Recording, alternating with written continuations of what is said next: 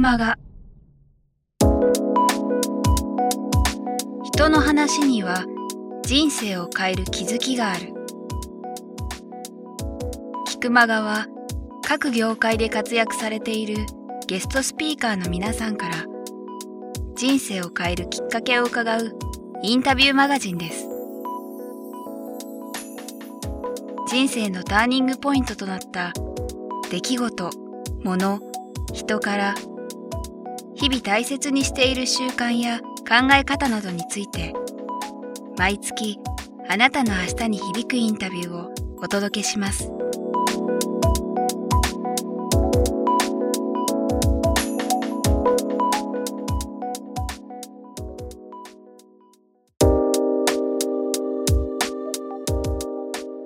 二十歳の時にはたっと気が付いたのは私の人生は私でありたいと。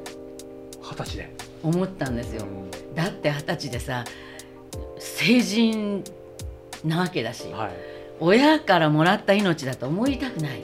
うん。私の人生でしょ？そう思って偉そうに「私は私よ」っていう感じでスタートしようと思った時はい。に呆然としたのは、残念ながら昨日の私まで全部親に握られてるって感じがしたんですよね。あー生まれた時のことかな、うんうん全部親しか知らない私。親の手の中にいた私、でそれから自由に生きるということはつまりその過去の19年間を取り返さなきゃいけない。そういう。それ取り返そうとしたらうん。根掘り葉掘り聞かなきゃなんない。で父が何者であり、うん。母が何者かっていうことを聞いておかないと、はい、私のこの体内にある見知らぬ細胞たちがねそうか 私に反逆するかもしれないんですよ、はい。そういう意識をすごく強烈に持ったのがん。二十歳だったと思う、どういうその二十歳になった日になんか何か感じたのか。いやそれはねまずはい。焦ったのは、うん。私ね実はキスをしたことがなって 笑わないでね。これは笑う笑うとこ違うかまでにキスをしてないのはショックだと思ったんですよ。で、うんと、心にそれを期したところが二十歳の誕生日の1週間前に大きな出来事があって、私はキスをしました、あそうなんですね。うん、それで二十歳だっていうことにやっぱり燃えていたんですね、うん。で同時にその恋をすることもできたでしょ、そしたら恋をした私は片時も離れずに彼といたいと思ったりする。うん。で家を出たいと思う。で家を出たい出ますって母に言ったら母は「うんそう？いいわよ」でも全部そあなた着てる服は私が縫ってあげた服だから脱いでいきなさいね。すごいお母様ですね。それがさっき言った私の全身が握るこの人に握られてるっていう私はじゃあがんじがらめじゃんみたいに思ったんですよね。だからやっぱり若いということははい。もがき出たいから、うん別に嫌いじゃなかったし父も母も尊敬してるんだけど、正式にうん。私はこの人たちと向き合わなきゃいけないなっていうふうに思った、うん。それがさっき言ったその戦争の中のことも知りたいし、はいっていうことですね。うん。うん。なるほど。やっぱりこれはお聞きしたいんですけど対談の中でもあの中西さんはいとのところで、そのなんでしょう六本木で何してお茶したみたいなそういうラブソングがもう歌えない時代になっていてでもっとその根源的な意味でのラブソングを歌いたいみたいな、そういうやっぱりフレーズがあって僕すごく印象的だったんですけど、その20代の時30代の時40代の時そして今その加藤さんの中で歌うっていうことを行為、行為って言っていいか分かんないですけどそれが変わってきているのか？で、またその今の自分だからこそ歌を通してできるって、まあ、去年の震災も当然ありますけどその辺何か感じてるものとかっていうのはありますか？ありますね。まずあの歌手になった頃。はい、歌手になるっていうことは何か。うん、まず衣装を着ることなんですよ。まず衣装。ね、化粧をすることだったんですよ。私全然化粧したことあない。そうなんですかそれでね歌手になるっていうことはつまりね美容院に行く行くことでありつけまつげをつけることであり衣装を着なきゃいけないことだったんですよ。でまず取材を受けるでしょ？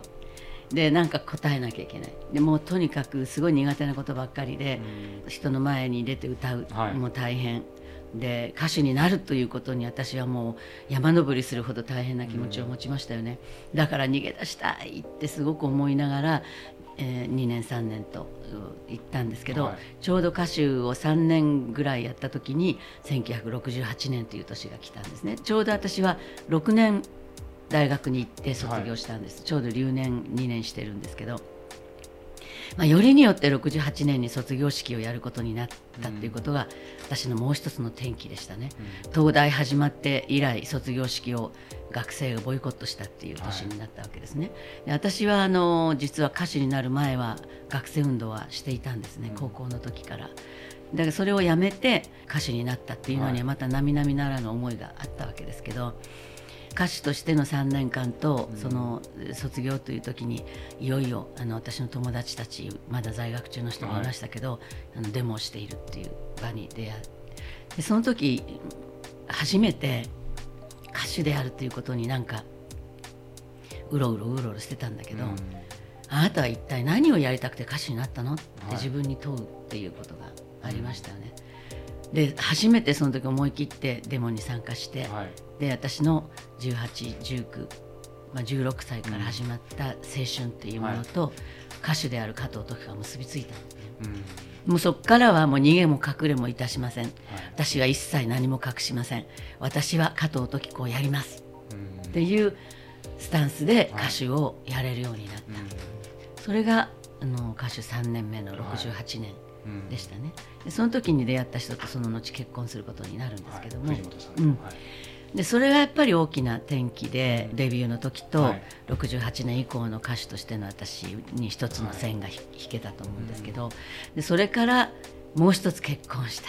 はい。この時は、まあ、68年から4年経ってたわけですけど、その間にまあ「ひとりねの子守歌」っていうはい。歌が生まれたりいろいろしてそれなりのまあ歌手言われます例えばねそのその時の あのだってひ一人で寝る時にゃよ膝小僧が寒かろう。これが25の時。それでその後に「知床の岬にハスの咲く頃」でこれ歌ってはい。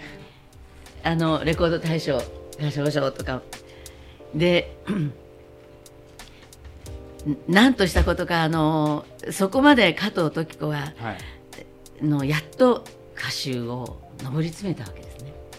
ところがその半年後に私は、うんあの全てをやめて結婚してしまいました、うん。だから本当に周りの人たちも、はい。あの私のその時の事務所の社長だった石井よし子っていう人も、はい。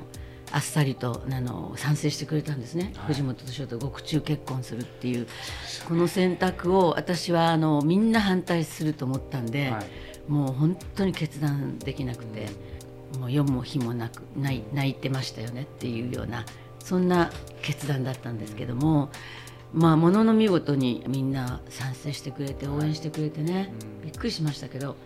でもその時に歌手加藤時子がいよいよちょっとだけ大歌手になるかもっていう時にはい。バッサリ捨てた。これがまたもう一つの私の転機です。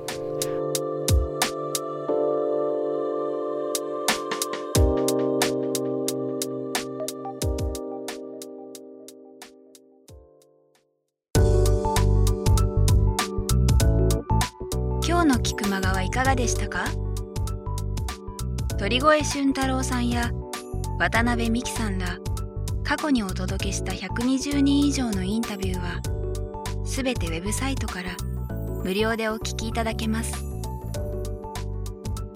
URL は k i q m a g a c o m キクマガ .com です。それではまたお耳にかかりましょう。ごきげんよう。さようなら。